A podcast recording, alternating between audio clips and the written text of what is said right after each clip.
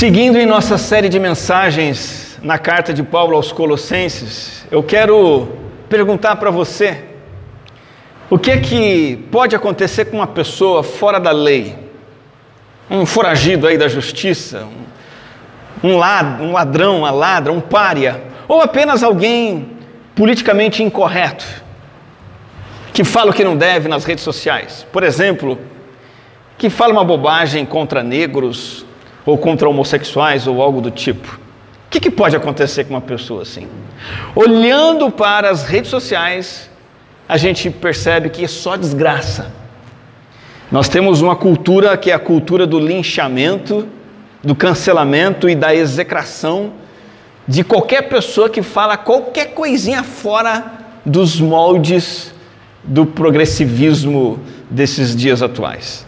E se a pessoa fala uma, uma besteira ou faz uma bobagem, ela pode assumir o erro, pode pedir perdão, desculpa, implorar misericórdia, não adianta nada o apedrejamento é inevitável. Teve um camarada recentemente, um youtuber, o Monark, o nome dele, fez uma fala lá com, ah, meio que a favor do nazismo, defendendo a liberdade do nazista se expressar. Ele foi linchado, execrado, mal falado, pediu desculpa, se retratou, não adiantou nada. Nem sei se ele é youtuber ainda. Essa é a lógica do mundo. Se você deu uma escorregadinha, você é fuzilado. Mas essa não é a lógica do Evangelho. A lógica do Evangelho é diferente. E é essa lógica que precisa governar em nós e se manifestar em nós e através de nós. E é dela que vamos falar hoje, olhando para o texto de Colossenses, capítulo 4, no versículo 9. Colossenses, capítulo 4, versículo 9. A nossa série de mensagens é A Quem Você Segue e nós nos deparamos com Onésimo, o nome do nosso personagem de hoje. Onésimo, cristão que, mesmo sendo escravo, se tornou livre.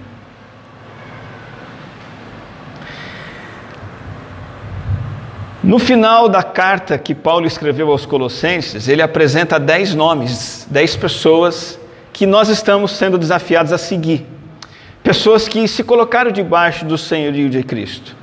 Pessoas que levaram a sério o Jesus exaltado que Paulo apresentou na carta. E a supremacia de Cristo na vida dessas pessoas revela para nós o tipo de dedicação que nós também devemos dar a Cristo. Verso 9 diz assim: Envio também Onésimo, irmão fiel e amado, que é um de vocês ele e Tíquico lhes contarão tudo o que tem acontecido aqui. Onésimo, irmão fiel e amado que é um de vocês. Eu quero olhar para esse personagem e, a partir desse versículo que lemos, fazer conexões com outros versículos da Bíblia e perceber três momentos da vida de Onésimo que a Bíblia apresenta. Três perspectivas: a passada, a perspectiva da virada e a perspectiva da nova vida desse homem, desse, dessa pessoa, Onésimo. Começando com o passado dele. Uma trajetória de vida passada infeliz, Onésimo teve. Agourenta, azarada mesmo. Ele era escravo em Colossos. Escravo de um homem chamado Filemão. A sociedade que Onésimo vivia como escravo era uma sociedade escravocrata, havia escravidão, havia talvez 60 milhões de escravos no Império Romano. E era legal, era legítimo que um escravo pudesse, fosse escravo, e ele, como escravo, era apenas uma propriedade. Então, assim como uma pessoa tinha uma carroça de boi, ela tinha um escravo também, e podia tratar da mesma forma. O escravo era visto e tratado como instrumento de trabalho, uma ferramenta de trabalho, e não uma pessoa com plenos direitos. E Onésimo era um escravo. E a Bíblia nos conta, nos dá a entender que ele fugiu de seu senhor. Fugiu de Onésimo e provavelmente levou algum dinheirinho consigo. E fugindo de Colossos, ele foi para longe, foi parar em Roma, a dois mil quilômetros de distância do lugar onde ele estava. Era uma tentativa de Onésimo de sair da condição nada confortável em que ele vivia. Agora, tragicamente, em busca de liberdade, Onésimo acabou parando numa prisão em Roma. Ele saiu da frigideira, vamos dizer assim, e foi parar no fogo mesmo. Situação complicada. E agora eu quero fazer uma conexão entre isto que Onésimo viveu e o que nós vivemos. O passado de Onésimo e o nosso passado. O passado de Onésimo é, é uma imagem, uma representação da nossa vida sem Jesus Cristo. Ainda que nós não sejamos escravos, a escravidão não existe no Brasil, pelo menos não legalizada, nós fazemos parte da maioria de pessoas, fizemos parte da maioria de pessoas escravas espiritualmente, ou seja, espiritualmente cegas, que ainda não haviam nascidas, sido despertadas para a vida espiritual, para Deus, estavam escravas de uma vida longe do Senhor. Éramos iludidos por uma suposta liberdade, e nessa suposta liberdade éramos, na verdade, escravos, primeiro do diabo, obedecendo cegamente às vontades do diabo, segundo, do mundo, seguindo a enxurrada desse mundo, que leva quem, quem está nessa enxurrada, leva na direção contrária à direção de Deus. O mundo arrasta todas as pessoas para cada vez mais longe de Deus, um padrão de vida longe de Deus. Além de escravos do diabo e do mundo, escravos, escravo, escravos da nossa própria carne, dos nossos próprios maus desejos. Escravos por praticar tudo aquilo que as nossas paixões e inclinações mandavam a gente fazer. Paixões pecaminosas, desejos errados que nos comandavam. E tudo que nós sentíamos é, na verdade, que somos, éramos usados, manipulados pelos outros, como Onésimo, nunca amados de verdade. E tudo que queríamos era fugir dessa vida vazia que, que mal sabíamos exatamente o que ela significava, e tudo que conseguíamos era agravar ainda mais a nossa situação de escravidão. Essa é a realidade de todo homem, mulher, jovem, criança ou velho que nasceu fisicamente, mas ainda não conheceu Cristo. Está escravo do pecado, do diabo, do mundo e da própria carne, e precisa de libertação e tudo que consegue é ficar ainda mais escravizado e perdido. Há um segundo momento da vida de Onésimo, que é o momento da virada. Lembra que eu disse que Onésimo foi parar na prisão em Roma? Lembra? Pela providência divina, na prisão onde ele foi parar em Roma, havia um tal de Paulo, um veterano apóstolo do cristianismo. E esse velho apóstolo ganhou Onésimo para Cristo. Lá em Filemão, Paulo diz, na carta a Filemão, Paulo diz que Onésimo é filho espiritual dele, gerado entre algemas. Olha que interessante. Eles presos ali, algemados, e Paulo evangelizando Onésimo, e Onésimo se torna cristão, se torna um irmão no Senhor. Veja que ele está buscando liberdade ficando ainda mais escravo, ele recebe a graça de se tornar prisioneiro agora de Cristo Jesus. E como nós cantamos hoje aqui, agora que o Senhor está perto de nós, tudo é diferente. A vida de Onésimo mudou. Agora ele conheceu a verdadeira liberdade dentro de uma prisão romana. Mesmo sendo um escravo prisioneiro, ele experimenta a liberdade. E a virada de Onésimo é a nossa virada também. Pode ser a nossa própria experiência espiritual também. A nossa experiência de virada de vida, de upgrade, de plus, a nossa experiência de libertação não vem de você fazer uma consulta com um psicólogo, um coach. Não depende de você fazer uma imersão num treinamento de positivismo, de você descobrir o seu potencial, não. Vem de Cristo se achegar a você, de Cristo se encontrar com você, de Jesus te alcançar na sua vida vazia, sem sentido e te despertar para Deus. É como se Jesus chegasse até você e você está adormecido, você está adormecida, e Jesus põe a mão em você e você desperta, e você acorda, você deixa de ser escravo, e Deus passa a ser uma realidade na sua vida. Como que Jesus nos encontra? Através de Paulos, por aí.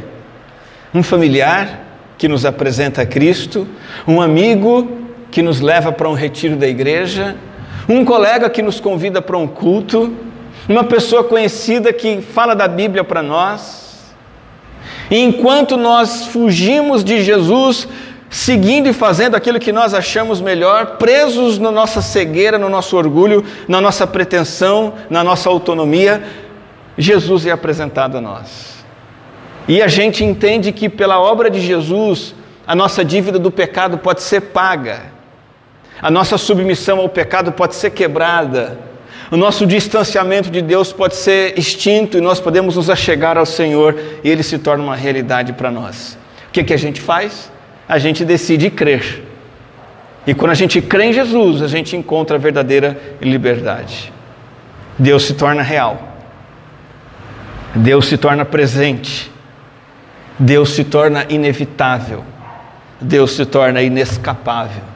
Deus se torna o prazer da nossa vida o terror dos nossos dias, porque passamos a temê-lo, mas ele também se torna o conforto do nosso coração, pois sabemos que ele cuida de nós. E aí não precisamos de fugir, não precisamos mais ser como Onésimo, não, não, não precisamos fugir de nada e não precisamos buscar algo diferente para sermos felizes, não precisamos alcançar alguém que nos satisfaça, porque Jesus Cristo nos satisfaz. E nós nos rendemos a Ele como nosso Senhor e o nosso Salvador. Essa é a virada de Onésimo, essa é a virada da nossa vida. E Onésimo experimenta também uma nova vida. Além dele ter um passado trágico, uma virada incrível, ele então experimenta uma vida nova. Veja, de acordo com a lei romana, Onésimo, convertido, lá na prisão em Roma, ele poderia e deveria sofrer severa penalidade. Ele poderia, na verdade, sofrer a pena capital, ser morto porque fugiu do seu dono. O que, que Paulo faz com ele? Na Bíblia nós vemos que Paulo, como seu mentor espiritual, não hesita em dizer a Onésimo: Onésimo, volte para Colossos, volte para o seu Senhor. Será que isso seria uma boa ideia? Ele, se voltar para o seu dono, se voltar para o lugar onde fugiu, poderia ser castigado, poderia morrer. E além do mais, Onésimo, de alguma forma, com Paulo, estava sendo útil para ele. Paulo tinha Onésimo como agora um ajudante, que prestava serviços e ajudava no ministério cristão. Mas lá em Filemão, numa cartinha pequenininha, versículo 10, Paulo diz assim para Filemão, o dono de Onésimo, suplico que demonstre bondade a meu filho Onésimo. Tornei-me pai dele na fé quando estava aqui na prisão. Paulo vai dizer assim: Onésimo não lhe foi de muita utilidade no passado, mas agora é muito útil para nós dois. Eu o envio de volta a você e com ele vai meu próprio coração. Gostaria, verso 13, de mantê-lo aqui comigo, na cadeia, enquanto estou preso por boas novas. Assim, ele me ajudaria em seu lugar. Mas eu nada quis fazer sem seu consentimento. Meu desejo era que você ajudasse de boa vontade e não por obrigação. E ao que parece, você perdeu o onésimo por algum tempo para ganhá-lo de volta para sempre. E olha que bonito o versículo 16, Paulo diz assim: Ele já não é um escravo para você, é mais que um escravo, é um irmão amado, especialmente para mim.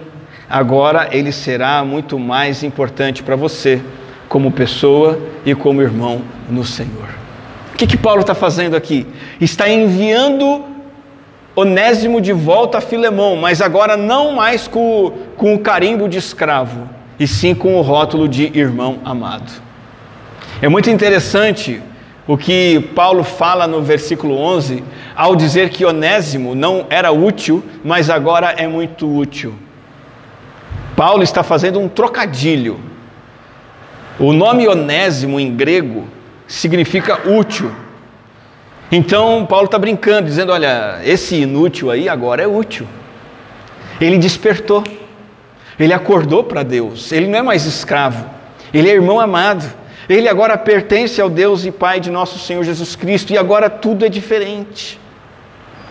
E com esse panorama, com esse entendimento histórico, nós não chegamos a Colossenses 4, o versículo que lemos, e vemos esse, esse, esse Paulo fazendo um apelo para toda a igreja e dizendo: Igreja, eu estou enviando Onésimo aí. Ele é fiel e amado irmão, ele é de vocês e ele vai contar para vocês tudo o que está acontecendo aqui. Onésimo corrigiu o seu passado, se tornou cooperador de Paulo, membro da comunidade de Cristo, portador de boas novas, o escravo fugitivo rebelde se tornou irmão amado e fiel. A nova vida de Onésimo é a sua nova vida, é a minha nova vida também. E eu gostaria de olhar para esses paralelos entre a nova vida de Onésimo e a sua nova vida e a minha nova vida. Olhando para esse versículo 9. Primeira coisa é que em Cristo Jesus nós somos comissionados. Ok? Você é um comissionado, uma comissionada. Paulo diz assim: Estou enviando Onésimo. Onésimo é um enviado, um comissionado. Junto com Tíquico, personagem que estudamos domingo passado, ele tem um envio, ele recebe um envio de ir para Colossos, atender necessidades da igreja, levar notícias de Paulo. Ele é um enviado com uma missão. Ele era um escravo, sem livre escolha, mas agora ele escolhe livremente cumprir uma missão. Olha só que bonito, que interessante. Em Cristo Jesus, em Cristo Jesus, deixamos de ser escravos em busca de coisas que nos satisfazem. Pela fé em Cristo, quando cremos em Cristo, paramos de exigir que outros cumpram a nossa missão. Abrimos mão da nossa missão e nos tornamos missionários da missão do Senhor. Em Cristo Jesus, o crente de verdade, ele deixa de falar, eu quero. Ele deixa de fazer, eu quero. E ele começa a falar, Senhor, o que tu queres. E ele começa a fazer, Senhor, o que tu queres. Antes de Cristo, entenda isso. As coisas e as pessoas precisam ser úteis a nós. Nós somos utilitaristas. As pessoas têm que nos servir, as coisas têm que girar ao nosso redor, têm que nos agradar. Mas depois de Cristo, nós nos tornamos úteis aos outros. Em que posso ajudar? Esse passa a ser o nosso lema. Então, em primeiro lugar, em Cristo nos tornamos comissionados, enviados de Deus para uma missão nesse mundo. Em segundo lugar, em Cristo Jesus nós nos tornamos fraternos. Nós entramos numa fraternidade. Onésimo agora é chamado de irmão, é chamado de alguém que é da igreja de vocês. O escravo fugitivo de Colosso, solitário, errante, andando sem ajuda, tentando se virar sozinho pelas ruas de Roma e depois tendo que se virar dentro de uma prisão. Agora ele é acolhido, abraçado, apoiado, está integrado, ele tem uma fraternidade, ele pertence à igreja, ele pertence à igreja de Colossos. Ele era um banido, banindo-se a si mesmo, afastando-se mais e mais mas agora Paulo diz: Ele é um de entre vocês. Irmãos, tenhamos esse senso de comunidade.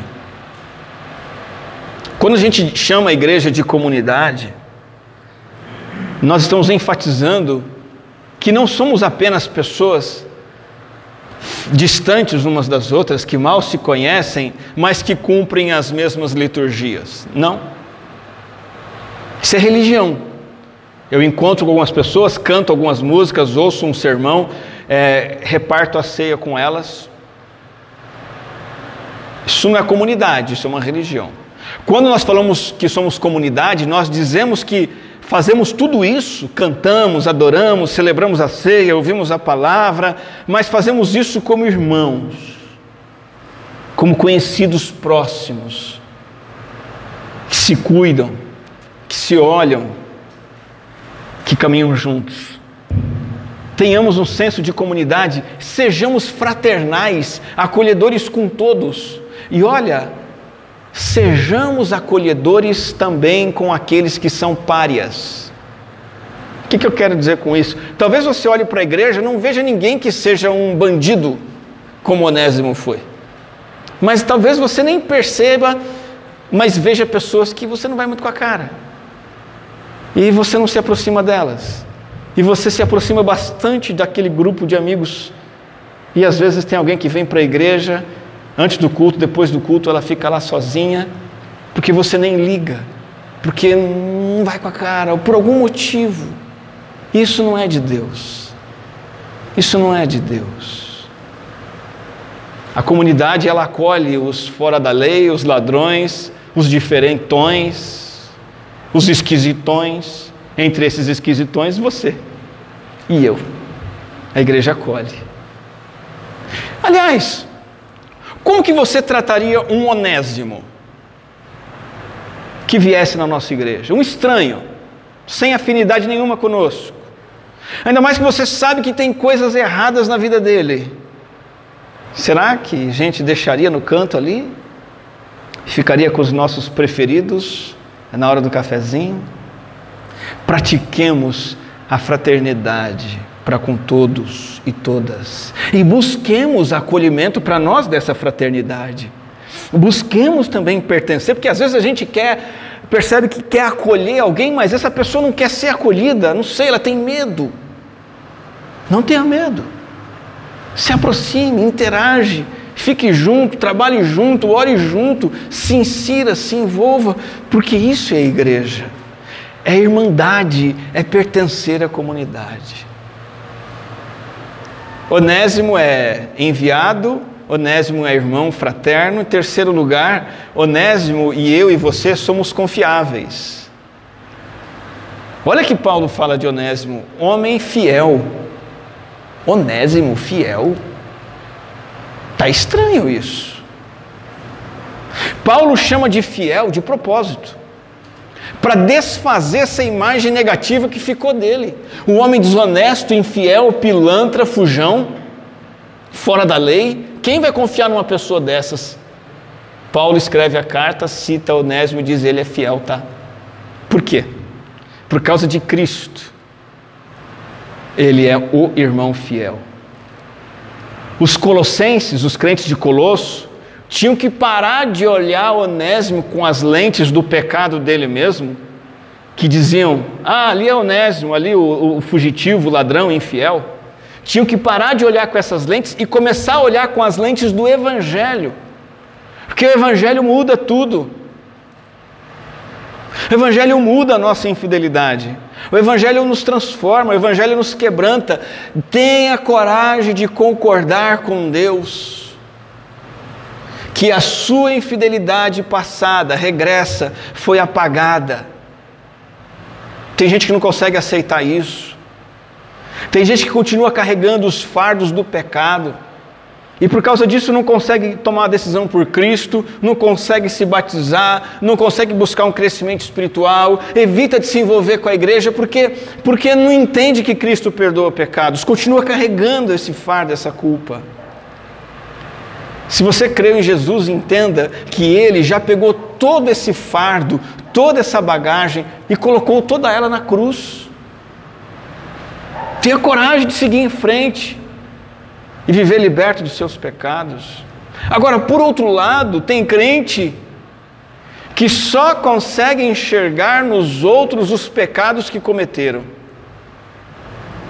E continuam vendo o Onésimo como o ladrão o Onésimo como fugitivo, o Onésimo como o, homem da cadeia. Faz o papel do diabo, o papel de acusadores. Será que nós estamos olhando para os nossos irmãos em Cristo como Deus olha? O fato é que quando nos achegamos a Cristo de verdade, todos nós nos tornamos fiéis. As palavras ditas para o Messias de Nazaré são imputadas a nós. Quando Jesus estava lá na Palestina, um homem simples, de terra simples, uma voz do céu disse: Este é meu filho amado, nele tenho prazer. Essas palavras ditas a Jesus são ditas a seu respeito também, de maneira imputada, pela fé. A partir do momento que você se une a Cristo, pela fé, Deus está dizendo: Você é meu filho amado, você é minha filha amada, eu tenho prazer em você. Não, mas os pecados que eu cometi, foram perdoados, agora é vida nova, caminha comigo, eu vou te transformar. Ah, mas não sei, eu continuo pecando. Fica tranquilo, se entrega para mim, caminha comigo. Se você depender de mim, eu vou transformar você. Você é meu filho amado, você é minha filha amada, eu tenho prazer em você. Esse é o nosso veredito. Novo, Assim como nova é a nossa inclinação do coração, uma inclinação nova, santa, voltada para Deus. Um novo desejo de sermos fiéis a Deus, isso que antes não importava de modo algum, agora é o nosso desejo. Eu quero ser fiel a Deus. Isso acontece quando a gente crê em Jesus, nós nos tornamos fiéis como Onésimo. Olha quanta coisa nova na vida deste, deste personagem. Tem mais uma ele é amado. Paulo diz assim: ele é fiel e amado, irmão. O sujeito maltratado a vida toda agora é amado. Sabe o que o Evangelho fez? Tanto em Onésimo quanto no dono dele, Filemão. O Evangelho provocou um reexame, resetou a relação deles deu um novo start, uma mudança drástica naquela relação dura entre senhor e escravo. O Evangelho trouxe uma nova relação entre Filemão e Onésimo. O escravo inútil e fugitivo agora é irmão valioso, cooperador, não só para Filemão, mas para a obra cristã. E Paulo vai dizer para a igreja de Colossos: ele é amado justamente para ajudar a sua volta a Colossos, voltando de Roma, para que ele fosse de fato recebido como alguém amado. Assim somos nós, assim somos você e eu. No mundo sem Cristo, vamos encontrando abusos, ódios, frustrações, mas quando nos achegamos ao Evangelho, nós encontramos o amor de Deus, o Pai de nosso Senhor Jesus Cristo. E encontramos o amor dos nossos irmãos e irmãs na fé. E não queremos mais sair desse ambiente, dessa esfera de amor.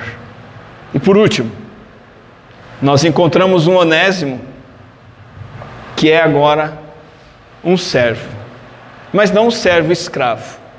O versículo 9 vai dizer assim: Ele vai contar a vocês tudo o que está acontecendo aqui. Ou seja, ele, Onésimo, vai dar notícias minhas, diz Paulo. Agora, olha que coisa. Ele que antes queria fugir de Colossos, fugiu de Colossos, vai voltar para Colossos. Ele que antes fugiu de Filemão, o patrão, vai voltar para Filemão.